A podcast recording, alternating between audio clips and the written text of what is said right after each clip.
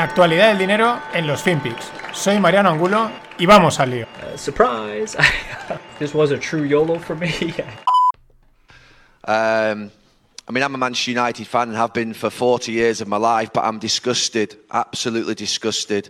I'm disgusted with Manchester United and Liverpool most. I mean, Liverpool, they pretend, you know, you'll never walk alone, the people's club, the fans' club. Manchester United, 100 years, born out of workers around here and they're breaking away into a league without competition that they can't be relegated from. It's an absolute disgrace. And honestly, we have to wrestle back the power in this country from the clubs at the top of this league, and that includes my club. And I've been calling for 12 months as part of another group for an independent regulator to bring checks and balances in place to stop this happening. It's pure greed. They're imposters. They're imposters. They're nothing to do. The owners of this club, the owners of Liverpool, the owners of Chelsea, the owners of Manchester City, they're nothing to do with football in this country. There are a hundred and odd years of history in this country from fans that have lived and loved these clubs. And they need protecting. The fans need protecting. I've benefited from, from football hugely. I've made money out of football. I invest money into football Hola, no financieros. Arrancamos semana y este es el nefasto, sobre todo desde aquí de Valencia, Gary Neville, que es un comentarista nefasto como entrenador. Aquí dejó un. Bueno, es que no hizo ni el huevo. Pero bueno, aquí tiene razón y es que ha sido el revuelo de este fin de semana. El anuncio, liderado por el Real Madrid, de la Superliga Europea. Vamos por partes. Eh, bueno, mm, revuelo total. Eh, sobre todo a mí me ha sorprendido eh, un montón de aficionados, de directivos, de gente perteneciente, bueno, directivos no, de, gente perteneciente a estos clubs, como base social e incluso entrenadores, totalmente en contra, ¿no? Que a veces podrías pensar que, bueno, pues cuanto más grande mejor. hay gente que dice que si los partidos tendrían menos aliciente, porque no es lo mismo jugar cada X tiempo contra el Liverpool o contra la Juve y es, tiene su gracia que hacerlo dos, tres veces al año como sería esta Superliga. También es verdad que aquí en España hemos tenido a veces el, clásico, el Barça-Madrid lo hemos tenido hasta cuatro veces, dos de Copa, las dos de Liga y todas han sido igual de, a muerte y de, y de vivido a tope, ¿no? Pero bueno, eh, más cosas. Eh, yo creo que también si lo, si lo han lanzado, si han lanzado la propuesta, pues es porque creen que va a funcionar. Por otro lado, Mm, está el tema de que la referencia que tienen es la Euroliga de básquet. La Euroliga de básquet ha funcionado muy bien en cuanto, a en a público, en cuanto a ingresos, pero es diferente porque el baloncesto, bueno, podríamos decir que está de capa caída, más que de capa caída simplemente es que no, salía en la televisión. si lo vas quitando, pues lógicamente no tiene, no tiene repercusión. Y decidieron hacer este mix, que es lo mismo que la Superliga, pero en baloncesto, y les ha funcionado muy bien. Pero claro, partes de, no tener tanto público. Eh, lo sorprendente, eso, eh, las reacciones, lo que se ha movido por todos lados. Eh, la UEFA, que tampoco son santos, y hay que decirlo, siempre ha habido supuestos y escándalos de corrupción por detrás pues también ha salido a decir que se van a defender. Dicen que los jugadores que participasen en la Superliga no podrían acudir a los mundiales. Es decir, esto es un golpe en toda la mesa por parte de, estos equipos de fútbol. Básicamente es el pastel, el pastel del fútbol que mueve mucho dinero. Y estos dicen aquí, nosotros queremos tener, es mi idea, queremos tener más mano eh, y que no haya tanta gente viviendo de nosotros, tanto los grandes equipos de fútbol como también se habla de los grandes jugadores, que también algunos estarían, se ve que a favor, pues hay más razón, pues son conscientes de que generan mucho dinero y hay mucha gente por Suiza y tal, pues mm, viviendo, ¿no? Viviendo de, lo que generan otros. Y uno de los rumores que corre es que realmente. Mm, pues eh, esto sería más una, una, medida de presión, aunque se venía ya hablando. O sea, esto no sé por qué sorprende, porque los rumores ya eran fuertes, pero quizás una medida más de presión de los clubes para, oye, aquí hay que cambiar las cosas, eh, tenemos que tener más mano y hacer más, más las cosas como nosotros queremos, que somos los que movemos la pasta. De hecho, según las estimaciones, esta Superliga a los equipos que ingresasen en ella les supondría de 200 a 300 millones netos de ingresos respecto a lo que ganan ahora con el reparto que hace la UEFA y tal. Al final aquí es todo cuestión de pasta. ¿Quién financia la Superliga? Que esto es lo que ya nos mola. ¿Quién, es, ¿Quién está detrás de la Superliga y dice yo pongo el dinero? Nuestros amigos de JP Morgan, de GPM. Ellos parece ser que la apuesta sería de casi 4,8 billions Eh, nada más y nada menos. Estos aquí, el, pastelito se lo reparten entre estos dos grandes, entre JP Morgan y Goldman Sachs. Y si estos están detrás es porque esto va en serio. Otra cosa es que el formato que hayan lanzado o lo que estén tanteando, ya digo, sea para presionar, para cambiar la Champions, para reordenar las cosas y etcétera. Eh, Florentino le están cayendo muchos palos. Aquí yo soy de Valencia, nos quedamos fuera de la Superliga, con lo cual nada a favor de nadie, ni, ni, en contra, ni a favor ni en contra de ningún otro. Pero hay que pensar que también es un tío inteligente y si lo hace, sabrá por qué lo hace. A mí lo que más me ha sorprendido, más allá de toda esta historia, es el, o sea, el ya fuera del fútbol, el impacto y el revuelo que ha tenido. Eh, Macron y Boris Johnson han hecho, eh, pues eso, comunicados diciendo que están en contra de este movimiento. O sea, espectacular. Y esto sigue coleando. Y el tema es que el fútbol te gustará más, te gustará menos, te podrá parecer una estupidez, eh, podrás caer también en la demagogia de decir, ay, es que ganan mucho dinero, ese dinero debería de ir para investigación y este tipo de cosas. Pero la realidad es que levanta más que pasiones y no se puede obviar. O sea, mueve muchísimo. Y este es un ejemplo. O sea, es que al momento Macron y Boris Johnson haciendo un comunicado por una historia que han sacado unos clubes que a saber dónde acaba. Flipante.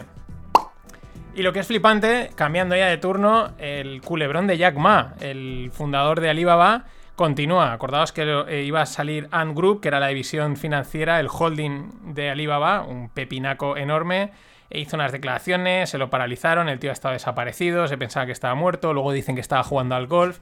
Bueno, diversiones. Ahora, ¿qué pasa? Que mm, parece que quieren quitarlo de Ant. Ant es el, holding financiero y lo quieren apartar. Quieren ahí que, que, venda sus acciones, o sea, una cosa que él ha creado, que es parte de su imperio. Quieren que se haga a un lado.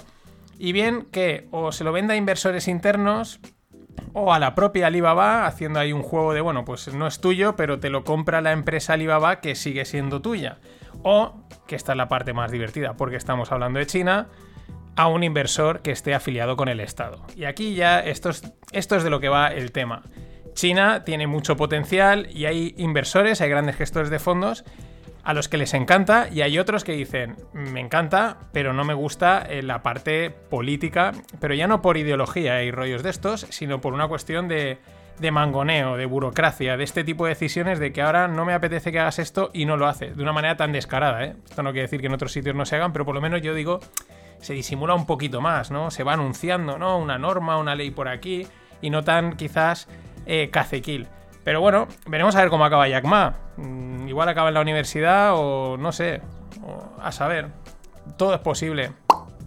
Siguiendo en China, ByteDance, que es la propietaria de TikTok, la red social de super crecimiento de vídeos chorras a más no poder, algunos muy divertidos, también hay que decirlo, pues va a por los 40 billions de ingresos. El, el, año pasado hizo los 30 y pico billions y es que está apuntando a la salida a bolsa. Están preparando documentaciones, van sacando memorándums y tal.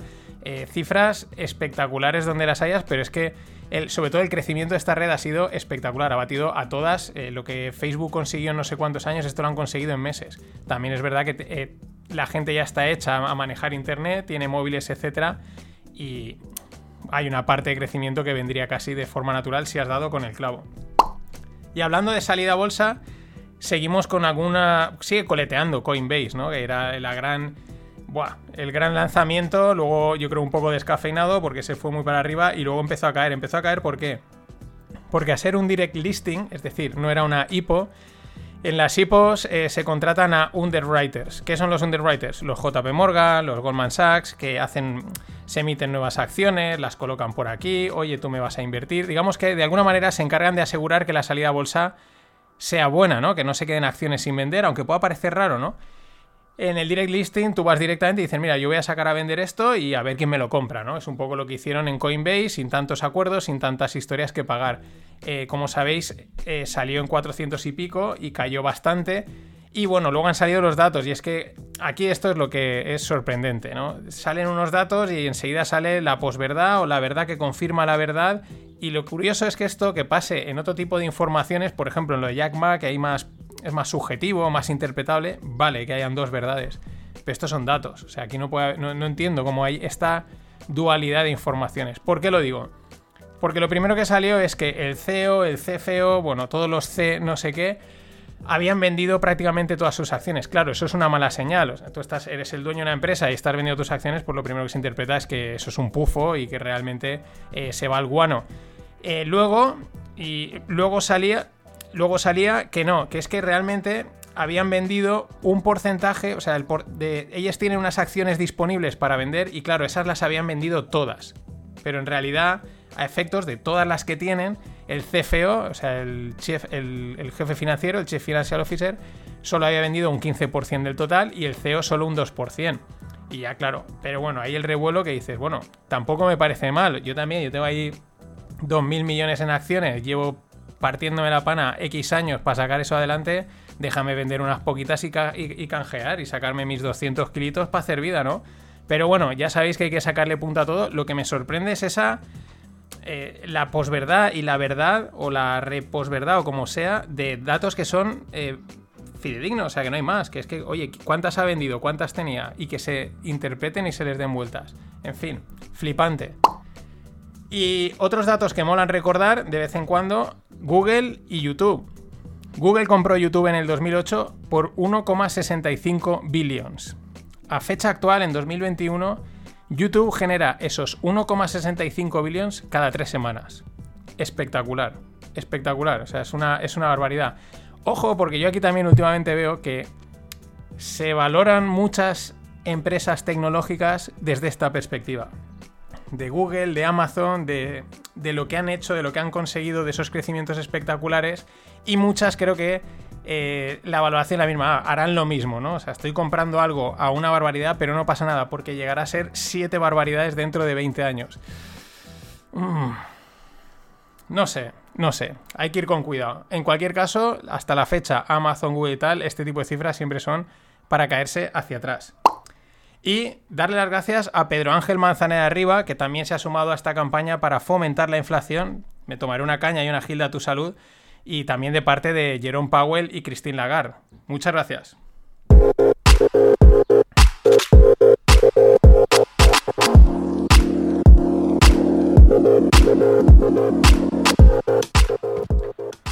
Y en el mundo startup, Zoom la he metido aquí por lo que han lanzado. Ya sabéis, la aplicación o la web o lo que plataforma de videoconferencia. Muchos igual lo he dicho y os ha entrado mala uva simplemente de oír Zoom.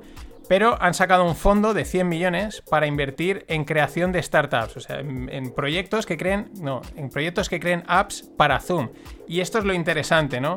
Eh, muchas veces el éxito de muchos de estos proyectos tecnológicos no reside más allá del producto en sí que lanzan, en crear un ecosistema. Y eso es un ecosistema. Permitir que desarrolladores, que programadores, o quien sea, desarrolle apps que se integren en Zoom, que aporten valor, que aporten nuevas características y que incluso esa gente las pueda monetizar, pueda venderlas, etcétera, ¿no? Las Play Store y todas este tipo de cosas. Hay más de, una, de un negocio de estos grandes que cuando lo investigas tienen detrás un marketplace de, de aplicaciones o de servicios asociados a ellos mismos que es espectacular y cuando permites a la gente hacer dinero, eso tiene éxito. También interesante por lo que puede dar de sí eh, un Zoom bucado, ¿no? Un Zoom con aplicaciones que hagan cosas chulas. Muy interesante, estaremos al tanto. Y People, con dos O's, compra 21 Buttons. Y así aunarán 21, 28 millones de, de usuarios en todo el mundo. ¿Qué son People? ¿Qué son 21 Buttons? Pues 21 Buttons es una startup de Barcelona que se creó hace 6 años que es para que los influencers vendan sus outlooks, ¿no? Sus, looks, sus no, outlooks, no, sus looks, su ropa, ¿no? Y publican ahí, estilo Instagram, publican ahí su tal con el, abrigo y un link para venderlo. Las zapatillas un link para venderlo, ¿no? Y People es lo mismo, pero sobre todo eh, con mucho usuario en Sudamérica y ya en España. 21 Buttons era España, Europa, Rusia y Turquía. Aquí lo interesante es que yo cuando descubrí 21 Buttons, no soy influencer, no vendo abrigos por las redes sociales, pero hace tres años ellos salieron cuando empezaron a, darse sobre todo a conocer y lo veías y era pues un Instagram, por así decirlo, en el que podía directamente comprar, ¿no? A través de estar viendo la foto de quien sea y, compras lo que lleva puesto. Y enseguida Instagram al poco tiempo sacó esas características, ¿no? Y en ese momento piensas, hostia, qué putada, ¿no? Se lo, se lo va a comer, Instagram es ya grande. Pues no. Fíjate, Instagram en ese sentido no lo acaba de desarrollar, no acaba de cuajar, quizás no ha llegado a vender esa característica o el o el usuario no lo tiene asociado y sin embargo estos ahí están creciendo. Muy interesante. Y en el mundo eh, blockchain cripto, pues esto. We're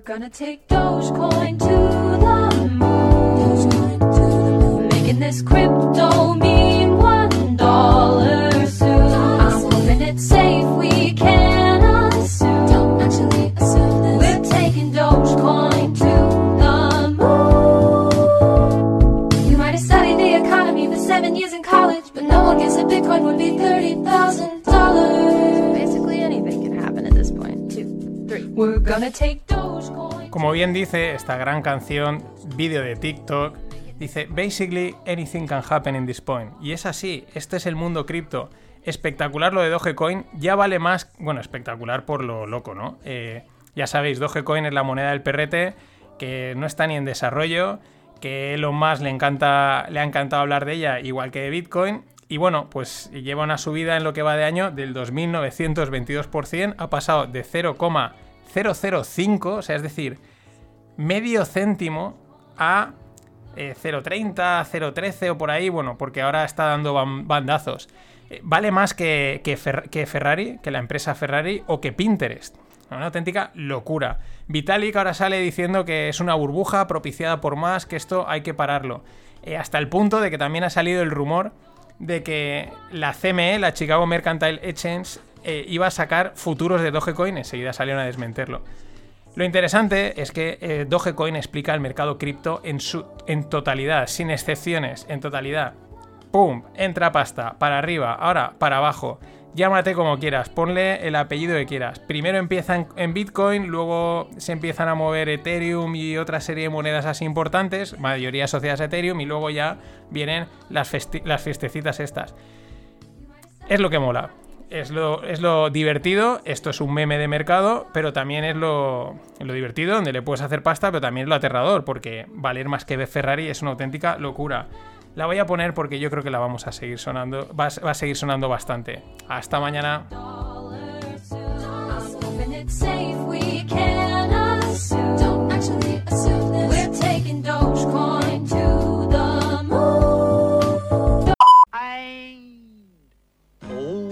Look on the bright side of life. Always look on the light side of life.